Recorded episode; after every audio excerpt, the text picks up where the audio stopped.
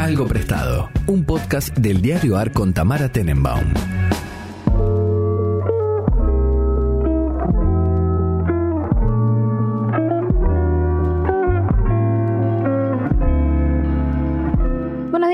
Buenas noches cuando sea que estén escuchando este podcast. Nosotras estamos con mi amiga personal Malena Rey a las 15.24 de un día cualquiera. Hola, Tam, ¿cómo estás? Bien, tuvo un comienzo difícil porque mi guerra con el portero eh, ya está en un momento muy explícito. Porque. mm, que primero porque no tengo paciencia, básicamente. No, no, pero tiene, tira mucho shade. Tiene mucho shade y a diferencia de ustedes yo vengo con una bici, entonces eso me convierte en enemiga. Igual me di cuenta que no le molesta necesariamente la bici, o sea, si antes le molestaba la bici, ahora es solamente odio. Entonces, em, básicamente la guerra empieza así. Yo estoy llegando, estoy por tocar el timbre, pero un señor, muy amablemente, está abriendo la puerta y como yo estoy con una bici, me dice, te, te tengo, pasá. Yo digo, yo trato de pasar y ahí el portero dice, tenés que tocar el timbre. No le voy a decir al señor que se quede sosteniéndome la puerta mientras toco el timbre, porque... Porque tardan también. Sí, porque obvio, imagínate que le voy a decir que se quede esperando. Digo, no, no, pasa, le digo, eh, pase señor porque mm, yo eh, tengo que... Porque a mí no me dejan entrar sin... No, no, es increíble porque venís No, no, no te van a dejar sostenerme la O puerta. sea, claro, me dice. Digo, no, no, no me van a dejar sostener la puerta. Y el, el- el señor parece no entender, me dice, pero ¿por qué no te deja pasar? Porque es así, es un maleducado, le digo. Y ahí el señor me escuchó y listo. Yo también Listo, quería que me escuchara. Que blanquear O sea, el malestar y que te viera la cara. Obvio. No, y después se lo, se lo digo a otros que pasaron, que po- porque en el, en el entremedio pasa otra gente que me quiere ayudar a pasar. Y les digo, no me van a dejar pasar, así que eh, quédense tranquilos. Me dicen, pero ¿por qué no? Digo, ¿Por qué es así? No hay explicación. No hay explicación. Además de que si yo viniera a robar como una, una persona de 50 kilos con una bicicleta gigantesca, es como la, la peor estrategia que se me ocurriría para Obvio. pasar de, in- No, no, de no, incógnito no, una casa. No hay motivo por lo cual tire tanta mala onda. Pero nos odia a todos, odia a todo el guacho. mundo. Y me, después me dicen, ahora me lo queda usted, pero primero buenos días. Le digo, ¿cómo le voy a decir buenos días si yo toco el, si trato de pasar y usted me lo primero que me dice que no pase? Claro, no te O dijo, "Buenos días, No, toque me dijo timbre". toque timbre. Claro, tremendo. Ah, tremendo, mal. Así que bueno, así es la vida en, en este lugar. Este edificio. bueno, veremos qué pasa con ese portero. Yo siento que su, su etapa de impunidad tiene que terminar en algún, En algún momento. momento. por lo menos que estas denuncias le lleguen, ¿no? Que le Por lo menos que le lleguen. Algo. Haga un llamadito a página 12. No sé.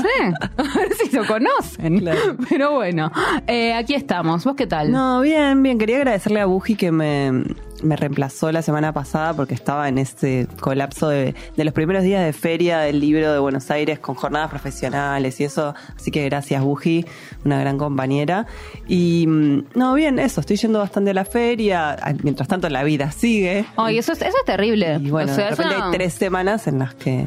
No es una feria muy eso. difícil, porque para mí debería ser como esas ferias que, que, bueno, son más totales, ¿no? Como decimos Guadalajara, que el resto de la, que ya está, la gente no va a la oficina de las editoriales.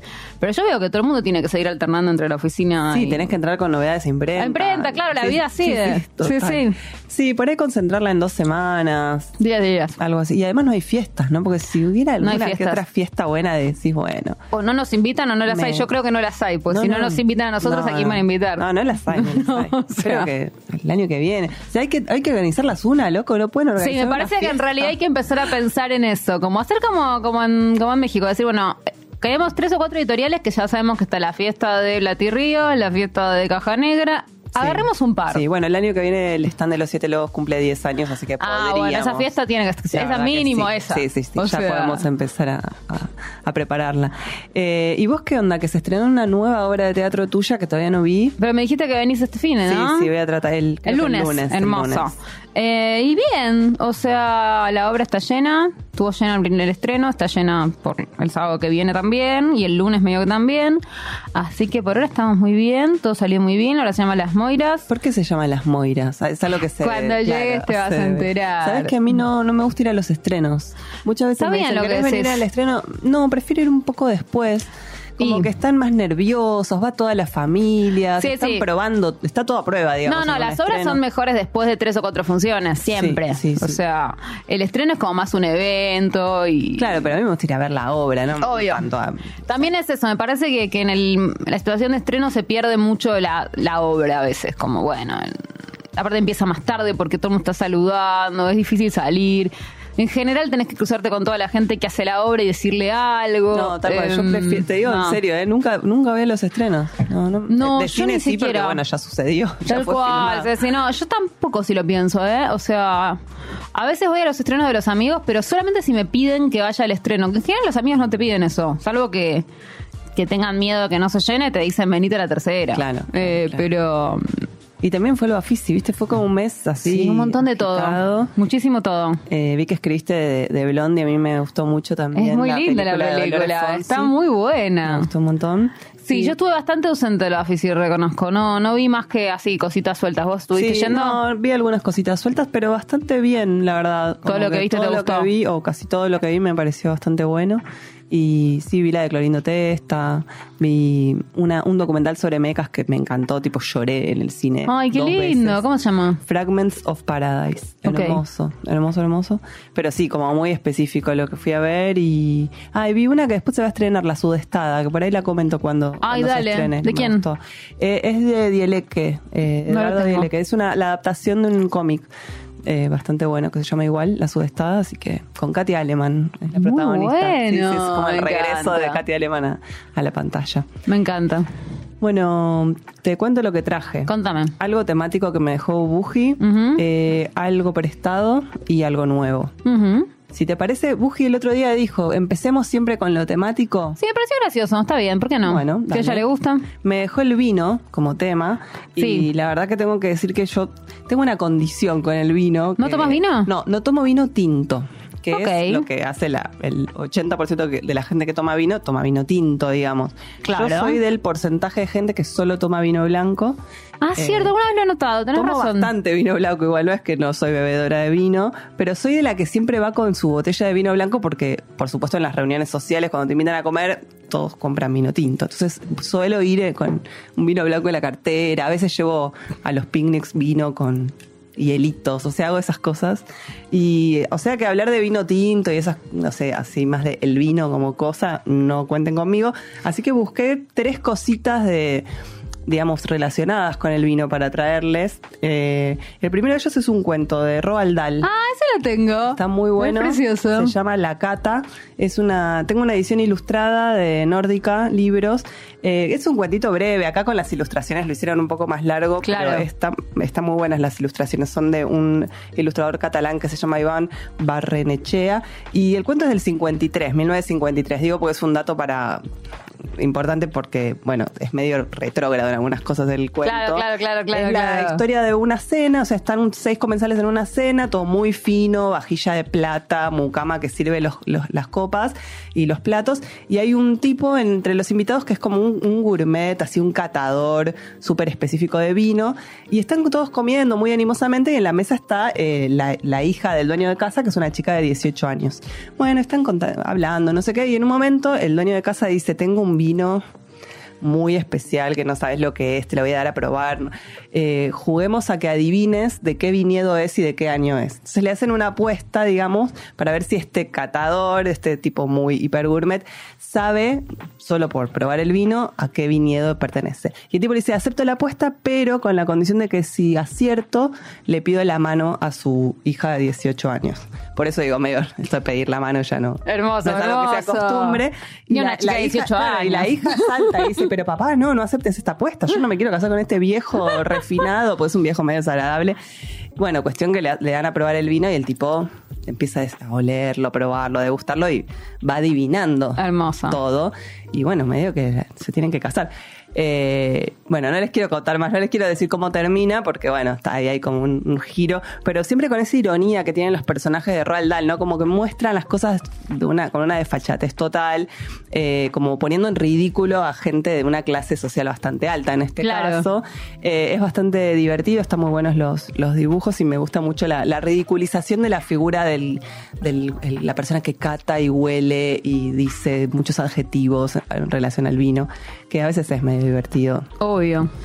Eh, y lo segundo que traje es una peli que- de la que ya hablé acá, así que la voy a mencionar rápido, pues seguro la vieron, que es Druk, que es la que le pusieron otra ronda, la peli de mm, Thomas Winterberg, que ganó como mejor película extranjera del grupo de amigos que tienen 40 años, es una peli nórdica, creo que es de Noruega, que son todos docentes, medio desencantados, ¿te acordás? Sí, que él, él es, él es, eh, Mike Mikkel, Mikkelsen, que es Divino, hermoso. divino mal. Y deciden con los amigos hacer como un experimento sociológico por el cual todos los días van a tomar alcohol eh, y van a hacer todas sus actividades diarias eh, borrachos, digamos. Porque dicen que en este experimento, si vos tomas desde las 8 de la mañana hasta las 8 de la noche, mejoras tu rendimiento sociocultural, familiar, no sé qué. Entonces desayunan vino. Básicamente lo ves, al tipo se levanta, pum, un vino y va a dar clase.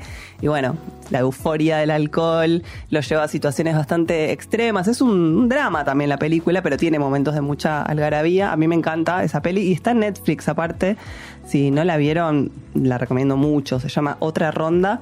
Y bueno, el vino es muy protagonista. Y lo último que voy a decir del vino es que me acordé de una cuenta que yo consultaba bastante en la pandemia de Instagram que se llama Vinos de Chinos. Arroba No- Vinos Ah, de Chinos. Muy bueno, es verdad. ¿Te acordás? Es un pibe, creo, que baja a los chinos y va probando vinos que, viste, que a veces vas al chino a mirar y decís. ¿Y esto dónde "¿Estará salió?" bueno esto? Sí, sí, sí, ¿Qué onda? ¿Viste? Ecuación precio-calidad. ¿Me la juego o no me la juego? Tal cual. Y ahí se la juega bastante y cuenta, como que si lo reseña ahí dice que vale la pena.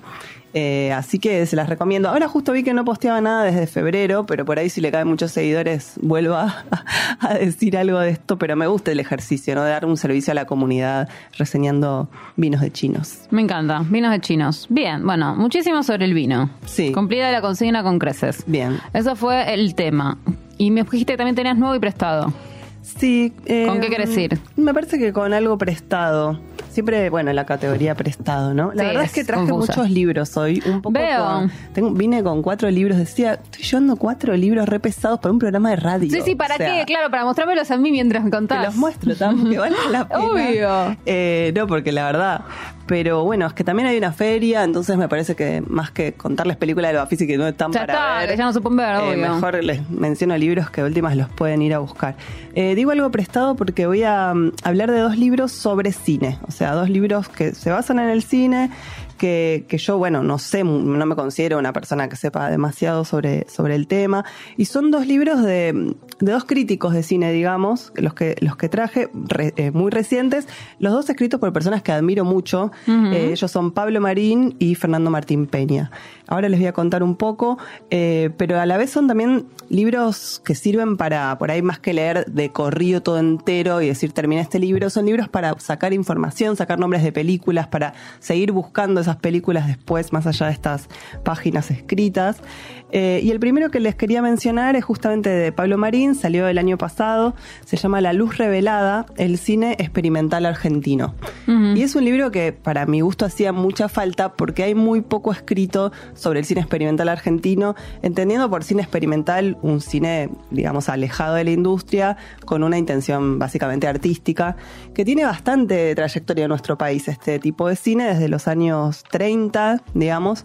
Eh, con un gran despliegue en, ver, los, libro, en los mostrámelo. 70. El libro es hermoso, lo publicó la- lo- eh, los chicos de la revista La Vida Útil, que Sí. es una revista muy buena, de, digamos, nueva crítica. Eh, este es el primer libro que sacan como editorial y lo distribuye Blati Ríos, así que se consigue en el stand de BIR.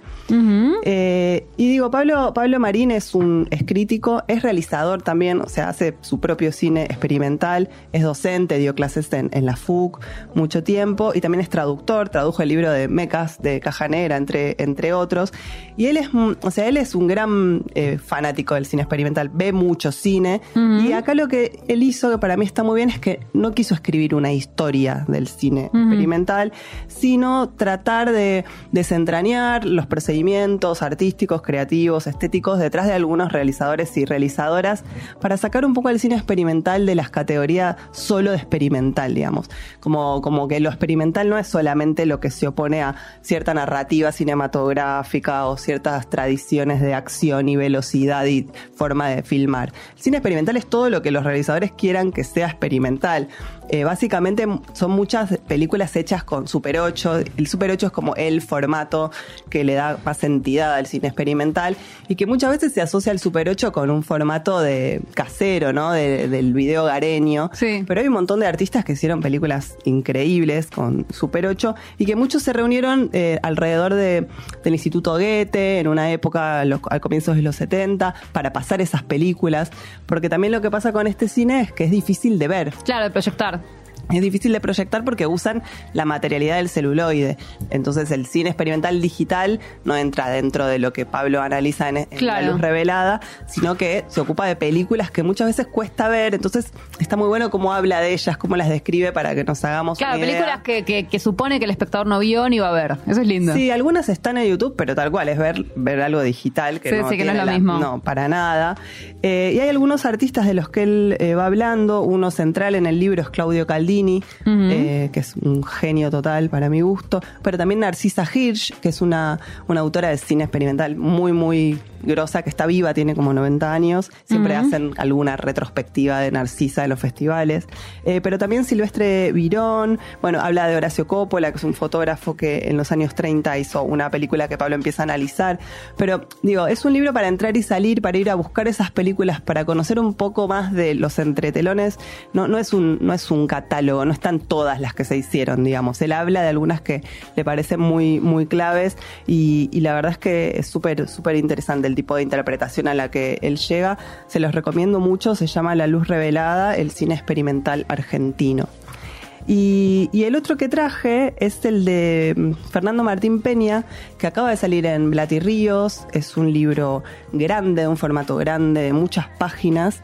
Eh, y que también se estrenó al mismo tiempo un documental sobre Fernando Martín Peña en Bafisi que se llama La vida a oscuras, que también vi y que se va, creo que se va a estar proyectando en Malva prontamente. Eh, este es el diario de la Filmoteca. Como sabrán, Fernando Martín Peña es alguien que es, es crítico, pero también es coleccionista de cine, es programador.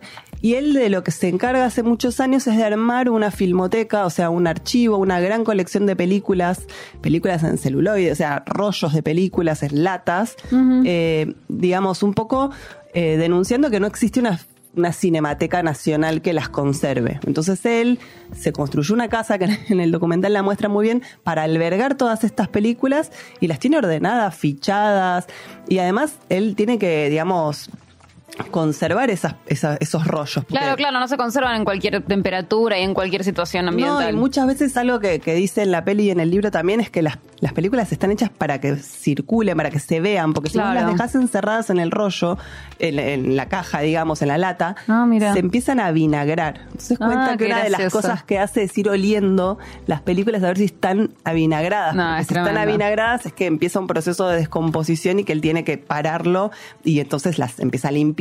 Como es una persona que trabaja en la artesanía de los rollos de, de celuloide, digamos, a ese nivel. Pero muy interesante eh, la perspectiva del libro es que se difundan esas películas, no solo Claro. los materiales, ¿no? Como que se cuiden los materiales, sino que se difundan esas imágenes y por eso él programa en la ENERC, programa, es el programador de la- de- de la- del auditorio de Malva.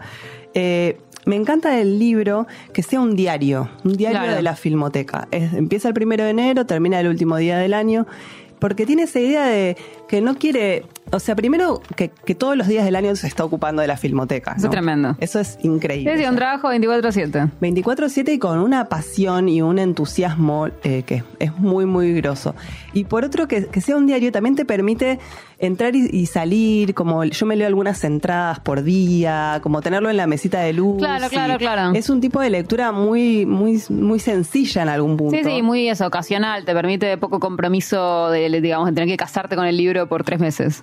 Claro, y a la vez yo decía, bueno, llego hasta el día de hoy, o sea, leí hasta, creo que voy por el, fin, sí, voy por mediados de mayo justo, ¿no? Y digo, bueno, llego hasta el día de hoy y empiezo a leer uno por día de acá a fin de año. Hermoso. Pero me cuesta mucho leer una sola, como que empiezo No, a leer una- una, porque una es cortita, claro, una quiero, querés leer quiero más. leer más, aparte tiene un montón de, de imágenes, cada una de las entradas tiene una imagen. Eh, y a la vez hay algo que me gusta mucho de lo que hace Peña, es que es un divulgador, o sea, él no habla, él sabe muchísimo en cine, o sea, Hmm. sabe, pero Sí. cualquier cantidad de, tiene información, conoce actores, trayectorias, pone en relación temáticas, películas, estéticas, pero lo baja de una manera muy fresca y muy natural. No sentís que te está hablando desde el pedestal de la sabiduría cinematográfica, ah, no viste tal cosa, ah, no, entonces no entendés nada. No, no, no, claro, no es un snob, es un divulgador. Para nada, al contrario, genera mucho mucho entusiasmo la, la manera en la que él presenta los temas.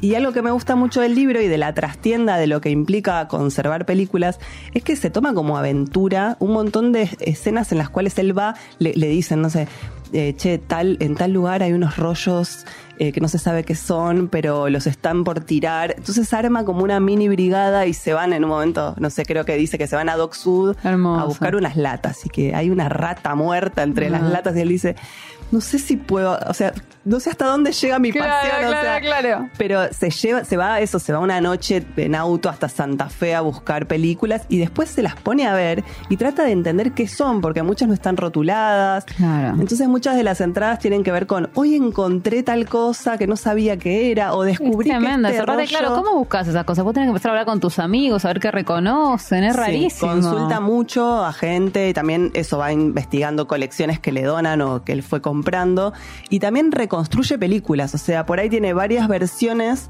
de, de la misma película y a una le faltan partes. ¿Por qué? Porque operó la censura, por ejemplo. Mirá. Entonces consigue otra copia que sí tiene esa y, y hace como el patchwork, corta y pega de una, la ensambla con otra para conseguir que esa copia sea proyectable. Claro, qué Así que, espectacular. no, es- es- a mí me, me resulta fascinante. Eh, este, esto es diario de la Filmoteca de Fernando Martín Peña, que justo se presenta, acá lo tengo, el domingo en la feria con Perfecto. Roger Cosa. Eh, El crítico Roger Cosa lo va a estar presentando a las 15.30 en el stand de la revista Eñe. Hermoso. Eh, es un libro caro, pero para mí vale mucho la ¿Cuánto- pena. cuánto cuesta? Como 11 mil pesos. Bueno, pero para el papel que es para todo es medio bonito. Sí, no, es una edición hermosa y eso, dura. O sea, lo vas leyendo, Sí, tiene sí, un sí, índice es- de nombres atrás. O sea, no es Más como comprarse una novela que decís, bueno, no sé si es como otra cosa. Sí, 440 páginas. Precioso. No, y está Vale lleno de fotos, es mucho, mucho. Hermoso. Precioso. Bueno, sí, me lo voy a comprar. Bien.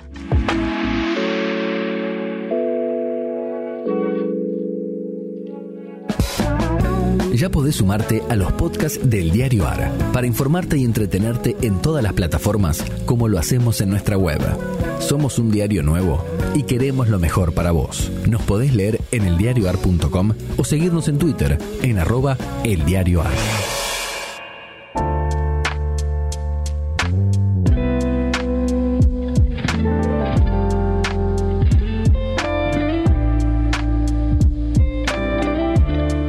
Bueno, Eso fue prestado. Sí. Y nos queda lo nuevo. Lo nuevo. Traje una novela que es como una de las novelas del momento. Ah, sí, yo no sé nada de este autor. ¿Por qué no sé nada de él? Eh, yo siento que pasa algo raro, que es que es, eh, es Hernán Digámoslo Díaz. porque nosotros Sí. lo estamos viendo. Sí, sí, nosotros En estamos un momento viendo. muy radial estamos hablando de un libro que vemos, pero no me nombramos. Es Fortuna de Hernán Díaz. Exacto, de, publicado por Anagrama. Eh, de- digo que es un caso raro porque es un escritor argentino, pero que eh, nos llega ya consagrado en los Estados Unidos. Claro. Él vive en Nueva York, él escribe en inglés. Pero, o sea, él, él se crió en Nueva York. Él nació O en acá, Estados Unidos, no sé. nació acá y a los dos años Claro, sí. se fue a vivir a Suecia, su familia, su lengua de crianza es el sueco. Después vuelve a Argentina, eh, estudió letras, se recibió, estuvo en la cátedra de teoría de análisis de Panesi. Ok, se o sea, hacer- tenemos amigos en común con él. Exacto, sí, sí. Claro. Eh, o sea, es un poco más grande, tiene 50. claro, claro. casi. Sí, sí, pero bueno. sí, sí. Eh, después se fue a hacer un máster a Londres y después se fue a vivir a Nueva York y ahí se quedó y trabaja en la Universidad de Columbia. O Claro. sea, es una persona que escribe en inglés y que para los yankees es un escritor yankee. Es gringo, digamos. sí, que sí, sea sí. argentino es como un detalle Sí, es es un detalle, biográfico para ellos. Eh, pero para él no, porque habla de ¿Habla, voz. ¿Habla como porteño? Sí, sí, sí. Eh, no, digo que todo esto porque lo entrevisté hace Claro, poco claro. y porque leí sus... Él tiene dos libros nada más, de, de- así novelas. Eh, la primera se llama A lo lejos y era buenísima. Eh, a mí me gustó mucho, es un, un western que transcurre en, en 1850 de un personaje sueco que se sube a un barco y se cree que se está yendo a Nueva York, se pierde con su hermano y cae en California. Entonces es todo un, un personaje solitario, rarísimo, que empieza a cruzar del oeste al este Estados Unidos en el momento de la búsqueda del oro. Hermoso. Es súper buena esa novela, a mí me, me encantó. Y entonces la segunda generaba expectativa, ¿no? Obvio. Como qué va a ser. Y bueno, hizo una novela muy, muy genial que se llama Fortuna, publicada por Anagrama, tiene también 400 páginas, sobre el dinero, más que sobre el dinero, sobre el capital financiero. Es una novela de magnates, de vida de magnates a comienzos del siglo XX en Estados Unidos. O sea, la novela tiene varias cosas eh, para decir. Lo primero es que vos la abrís y lo primero que ves es un índice. Vos decís, ¿por qué un índice? Mira. Y adentro te dice que está, eh, digamos, estructurada en cuatro libros, entre comillas, o textos diferentes. O sea, está narrada por cuatro personajes diferentes también, eh, que son, bueno, a medida que vas Claro. avanzando te vas enterando ¿Quiénes son? quiénes son. Eh, la, digamos, la historia más macro es la de un magnate que se va haciendo, eso, va, va heredando fortunas, que se da cuenta en un momento de cómo operar en la bolsa y se hace un millonario en la década del 20 en Estados Unidos, un tipo súper millonario, pero muy ermitaño, medio seco. Toda la primera novela es la historia de este tipo con su mujer también, que es una mina bastante particular. Y, bueno, y a medida que vas avanzando, eso, va cambiando el punto de vista de esa historia. Entonces te vas enterando de cosas bastante increíbles de esta pareja. Y, y a la vez eso es una novela sobre el capital financiero, que es el dinero más abstracto, ¿no? No es el dinero que manejamos todos los días, sino justamente un dinero más parecido a una ficción. Es un libro sobre el dinero, pero también sobre la capacidad de la literatura de esclarecer ciertas cosas. Hay Ah, algunos personajes lindo. que son escritores. Eh, y no, quiero, es una novela que no te la tienen que contar ni spoilear, por eso no estoy dando muchos datos, justamente porque tiene una, una estructura muy sofisticada. O sea, hay cuestiones sofisticadas narrativamente que te vas, te vas develando como lectora, y eso es lo más divertido de la novela y lo más interesante, es decir, uy, no, no te puedo creer esto. Eh, pero son de, son eso, son algo que viene en la estructura de la novela misma. Eh, lo que sí me, me parece bastante flashero es que nos llega traducido. Sí, te iba a preguntar, ¿traduce él las novelas o no? Nos llega traducido por españoles, eh, por escritores españoles. La primera la tradujo John Bilbao eh, y esta Javier Calvo, que es un. O sea, que son tan escritas en español, ¿qué tan castizo? Claro, nada castizo. Eso yo le pregunté especialmente a Hernán Díaz cuando lo entrevisté en, en Malva. Le digo, che, pero estas novelas yo la leo y no siento que sea una novela Claro. española o que Por ahí él la tenga- supervisa, está muy cerca. Claro, y él me dijo, no, no, yo evité que los personajes tomaran zumo, eh, Claro. Evité que est- estuvieran enfadados, en esta novela están enojados. Como que Claro. tuvo que imponer algunas decisiones de estilo justamente para que podamos leerla con, con naturalidad. Eh, y la verdad es que está, está muy buena. Eh, digo yo, lo digo yo que no sé nada de la bolsa, de los mercados No, no, pero financieros. entraste igual, que es lo más importante. Sí, entré igual y me gustó. Hay gente que a la mitad dice, ah, bueno, no, cambia mucho la segunda Claro, mitad, ¿viste? claro, Esas claro. novelas que te- Sí, sí, que, que no es que ya entendiste de qué se trata, sino que todo lo contrario. todo lo contrario. Hay hasta el final cosas bastante fuertes que se van develando que, que están muy buenas. Hay, es una novela sobre la ambición, sobre la especulación, pero hay personajes, hay un, hay un anarquista, un imprentero anarquista, es un personaje muy bueno. Está todo un tema con la filantropía, también qué hacer cuando se tiene tanto dinero. Bueno, se financian artistas, ¿por Claro. qué? ¿Hasta Hermoso. dónde? Eh, to- toca un montón de temas en relación a- al dinero. Eh, fortuna, en, en inglés se llama Trust. Y le Claro, puse- te iba a decir cómo se llama en inglés, a ver si me la compro en inglés. Sí, sí, En Kindle, sí. en inglés Trust. se llama Trust. La publicó allá Riverhead Books.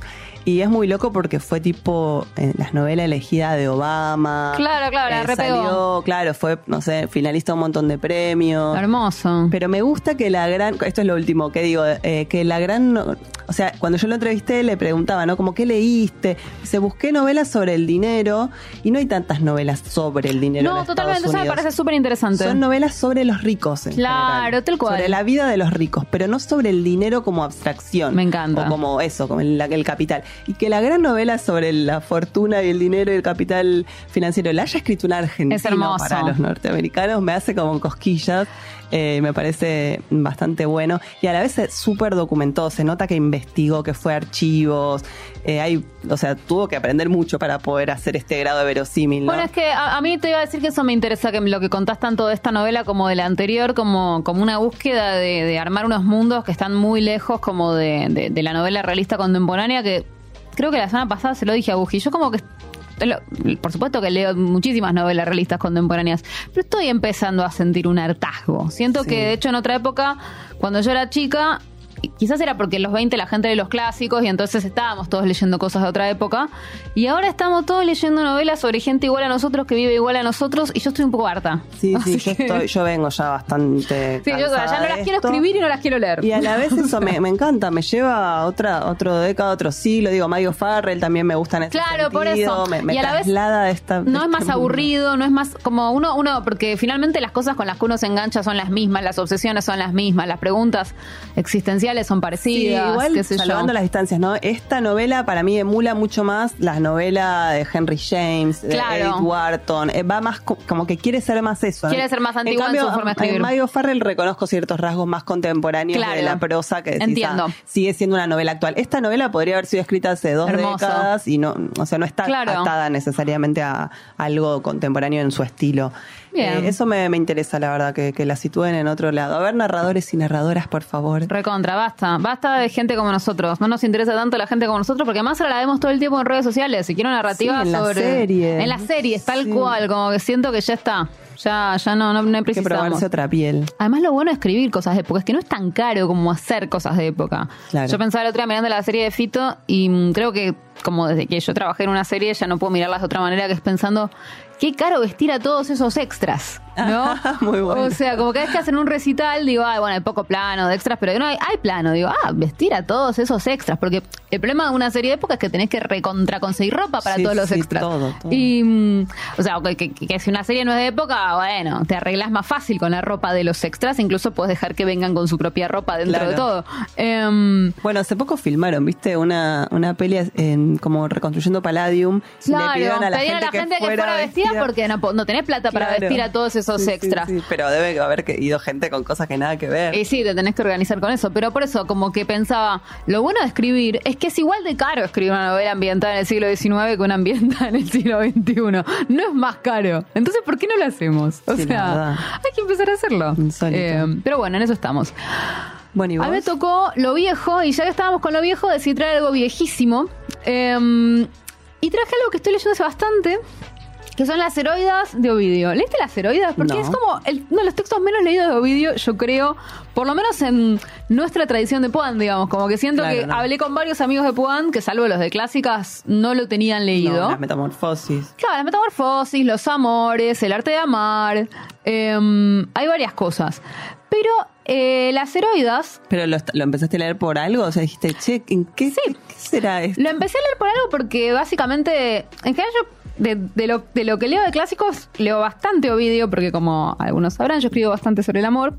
Entonces es algo a lo que vuelvo bastante seguido. Es un autor que, que conozco, de los clásicos es de los que más conozco. Y, mm, y este me faltaba, pero además este era un libro que yo sabía que yo tenía que leer, porque Las Heroidas es un libro que es una compilación de cartas, ficticias por supuesto, escritas por mujeres, por las mujeres de la mitología a sus amantes. Ah, qué buena premisa. Por eso digo, ¿cómo puede ser que yo no leí este libro? Claro. Eso me pasó. Dije, ¿cómo puede ser que yo no lo leí y que mis amigas no lo leyeron, siendo que deberíamos estar todas leyendo este libro? ¿Por qué no lo leímos? En parte también hay una cuestión de política editorial. Eh, este libro, por ejemplo, en Argentina no se consigue, eh, salvo en Mercado Libre y algunas cosas usadas. Hay unas ediciones usadas medio lindas, pero no se consigue una traducción al español acá. O sea, Gredos no lo tiene, ponele. No lo encontré en Gredos. No, no. Em, no sé por qué. Pero el hecho es que en Mercado Libre lo encontrás como todo en la vida, pero no hay una edición nueva circulando. Lo cual supongo que es porque también no, no lo piden en la universidad ni en el colegio y la razón por la que Ovidio sigue circulando Claro. más que nada. más- es más de que sea bibliografía de alguna materia. Por Materia. eso. Em, pero este, este es un libro que, digo, ¿por qué no lo leímos todas? No tengo idea, porque es el que deberíamos haber leído todas. Son eso, cartas de amor escritas por Penélope Odiseo. em, hay una de Safo, ¿cuál más hay? Después hay un montón de personajes de mitología que yo no recordaba, pero bueno, la edición que yo tengo de Kindle, que se las recomiendo, que es la Penguin Classics. Si van a comprar en inglés, o sea, compren Heroids de Penguin Classics porque es una edición comentadísima, enorme que antes de cada carta te explica quién es quién. Bien. Eh, que en mi caso había gente que no me acordaba quiénes eran, o gente que realmente me doy cuenta de que nunca, eh, nunca supe. Personajes de mitos que no son necesariamente los mitos eh, que yo recordaba bien. Bueno, eso, la primera es de Penélope Odiseo, que es la más conocida. Des- pero hay, hay muchísimas. Em, y de hecho hay una de Safo, hay una de Elena a Paris, Ahora, de hecho, hay como dos secciones en el libro. La primera sección son todas cartas de eso, de las chicas a los chicos y nada más. ¿Sí? Penélope Ulises. eh, hay algunos que no sé cómo se traducen del inglés al, Claro. al- al español porque no sé cómo. Phyllis, Eudemofun, no sé quiénes no, son, ¿ves? Por ejemplo, bueno, Fedra Hipólito, sí. Dido Enea, sí. Eh, Ariadna Teseo, sí. Y, mm, y de hecho, me parece que Teseo es el padre del Demofun que no sé quién es, por lo que vengo entendiendo. Medea Jasón, etcétera, etcétera. Después eh, hay una parte donde hay algunas cartas que son dobles, o sea, eh, pero no muchas. Pero que le responde- Claro, Paris le escribe a Elena, Elena le responde a Paris. ¿No? Bueno. Eh, es espectacular. Son todas cartas de amor escritas por mujeres, salvo, bueno, la de Paris. Y, mm, y creo que esa es la única de varón que hay. Sí, esa debe ser la única o alguna. Hay alguna otra doble, pero la, la que yo leí ¿Qué, es qué esta. dicen del amor en relación a Bueno, en general. Amor romántico. Sí, sí, obviamente son todas muy. No hay, no hay amistades acá, todo es muy arriba, muy intenso. A mí me sorprendía mucho como hay una que encontré que es básicamente la de, de Phyllis a Demofun. La segunda es básicamente una chica que ha sido gosteada. Yo pensaba como, claro, la gente se piensa que inventamos lo del gosteo, por ejemplo. Y literalmente es- está- Desaparece. y está demandándole prácticamente responsabilidad afectiva, te lo juro por Dios. Wow. O sea, es como que ella le, le dice al tipo.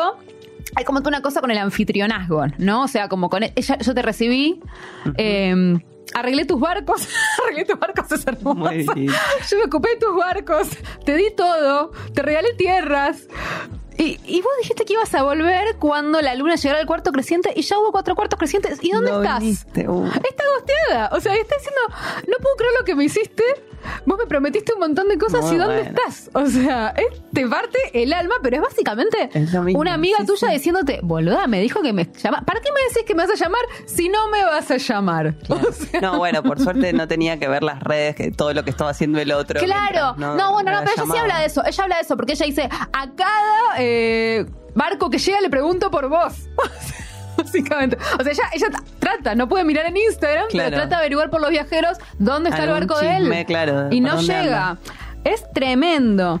Em, después, bueno, la de Penélope Ulises eh, también está muy buena, porque es como mm, Penélope le escribe Ulises como cuando volvés, pero como que está bueno que en la, en la película iba a decir, en la, en la Odisea, eh, cuando uno lee la Odisea, no parece, no aparece nunca la idea de que Penélope dude de Odiseo. O no la recuerdo yo. No, yo Em, tampoco. No, solo espera y con, tipo, es con total paciencia Exacto. y teje. Acá, ella claramente en un momento sospecha. Yo siento que vos podrías haber vuelto antes. Uh, Es muy bueno. reclamo. No es como la idea de. No, ni siquiera dice yo siento que vos podrías haber vuelto antes. Es como la sensación de. Yo no sé si estoy. O sea, como. Como algo que está en la Odisea, que es que vos te das cuenta cuando lees la Odisea, que ella está volviendo, pero también se meten aventuras en el medio por la aventura, por, por the sake of it, y bueno, ya está ahí. A veces decís, esta sí. te la podés ahorrar, esta podés seguir adelante si realmente Claro. tenés tanta gana de volver a tu Tanta casa. gana tenía de bajar en la isla del cíclope. Exactamente. Bueno, un poco ahí aparece la sospecha de Penélope. Bueno, sí, yo supongo que te estás divirtiendo. No creo que la estés pasando tan mal. Que es Uh. rarísimo. Eh, no sé cómo. Todas son así. Em, Ariadna Teseo, que em, Teseo la deja a Ariadna. Yo no me acordaba de esa parte. Que es que después de que em, Ariadna lo ayuda a salir del laberinto, laberinto. aparentemente Teseo la deja. ¿Por qué? Mal tipo. O sea, pero todo el tiempo es eso, por qué. Son como casi todas son eso, seducidas y abandonadas. Salvo creo que todavía no llegué. eh, es largo este libro, es un libro largo. eh, pero me parece que mm, lo de, lo de Elena y Paris es como más, más, eh, más raro. Eh, o sea, eh, entiendo que ahí hay, una- cosa más complicada que tiene que ver con, con la belleza de Elena y lo seductora. Y me parece que puede llegar a haber algún ataque de celos que no llegué porque faltan muchas páginas.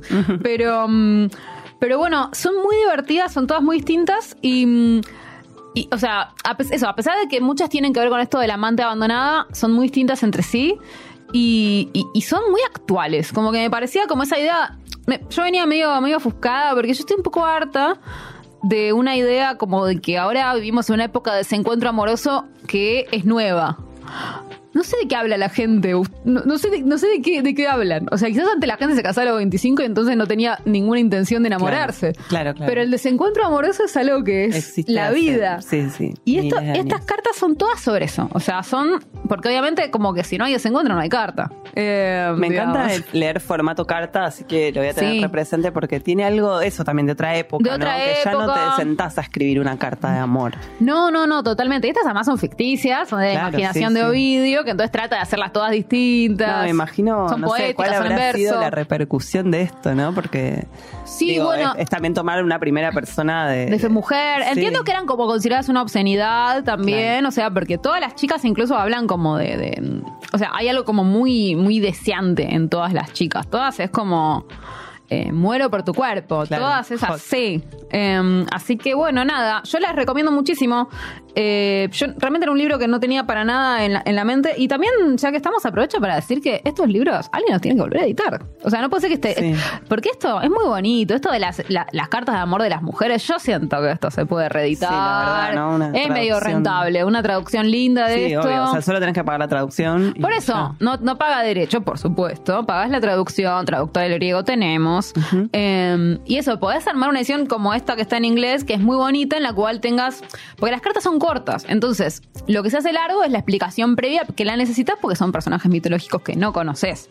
Entonces, eso, armar una edición como esta. Sí, o de- una selección más corta también. una selección más corta, tal cual, pero eso, como que te explican quiénes son y cuál es el trasfondo de ese mito. Vos le haces Em, un prólogo. Mira, yo, mira, yo lo prologo, mira. Listo, ya te lo, te lo estoy. No, no, no, es baratísimo está, hacer este verdad. libro. Está hecho, está hecho. Así que. Eh, vi que en España hay nuevas ediciones bilingües, pero si eso ya sí es carísimo No, se te hace es así. para investigadores, Y eso es al, sí. sí. y es al pedo, porque los investigadores tienen el griego original y, digamos, pueden hacerlo. Los investigadores ya tienen con qué hacer esto. Lo necesitamos los demás. Así que bueno, las asteroides es mi recomendación antiquísima del día de hoy. ¿Y a quién le tenés que dejar un tema? Me parece que Apriluca. Apriluca, Me bien. suena que Apriluca. Eh, estuve pensando y le voy a dar un país. Le- Ya la vez pasada le dieron las dinastías chinas, pero No, me parece que es algo que le queda bien. Claro, por eso le voy a dar Italia. Me encanta, mi No, país favorito. Sí, el mío también. Por eso me di cuenta cuando pensaba que dejarle que todos los temas que dejo son los que yo querría que me Total, que alguien me los deje. Tipo aviones. Me vi toda la serie hay- del- de Malasia, el avión que desapareció. Viste que hay dos clases de personas, las que regalan cosas que piensan que le gustan al otro y las que regalan cosas que le gustarían a uno. No, yo para regalar sí pienso en el otro, pero para los temas digo, ay, bueno. No, está muy bien, Sí. Muy bien. Bueno, Italia, Pablo, Italia. fíjate, tenés una larga historia. Sí, buscate algo que no vayamos a saber, que igual es todo, porque Pablo siempre cree que sabemos cosas que no sabemos. Y yo de Claro. historia de Italia, por supuesto, sé nada. Así que cualquier cosa Claro, bueno, voy a de- saber. depende de qué siglo, viste, una tiene más idea. Bueno, no, No, sé. presidentes y esas cosas no sabemos No. nada. No, O sea, pero bueno, los partisanos, toda la Eso parte sí, es así, de- esa parte la vimos en las pelis. Todo lo que es. Segunda Guerra, sí, sal- salteate la parte de la Segunda Guerra que la sabemos y agarrá cualquier otra. O Claro, sea, porque todas cual. las demás no sabemos Desde nada. el, desde el Imperio Romano hasta Berlusconi. Nada, nada. Di cualquier cosa de sinistra, hasta ahí llegamos. Claro. Eh, pero no, nada más. Bueno, Italia para Pablo. Eh, nosotros nos vemos en una semana entonces con Pablo y con Malena en un mes, tres semanas Ponele, aproximadamente. aprox. Gracias. Chao. Fue un podcast del diarioar.com. Encontranos en Facebook y Twitter como El Diario Ar.